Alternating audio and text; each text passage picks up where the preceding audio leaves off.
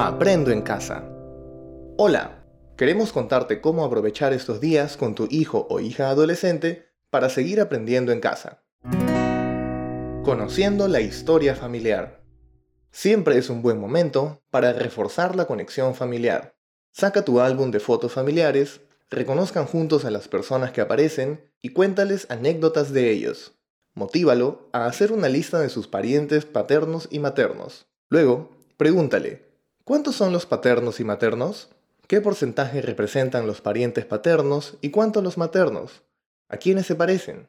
¿En qué porcentaje? Anímale a que busque información sobre la ciudad donde naciste y pídele que comparta lo que encuentre con la familia.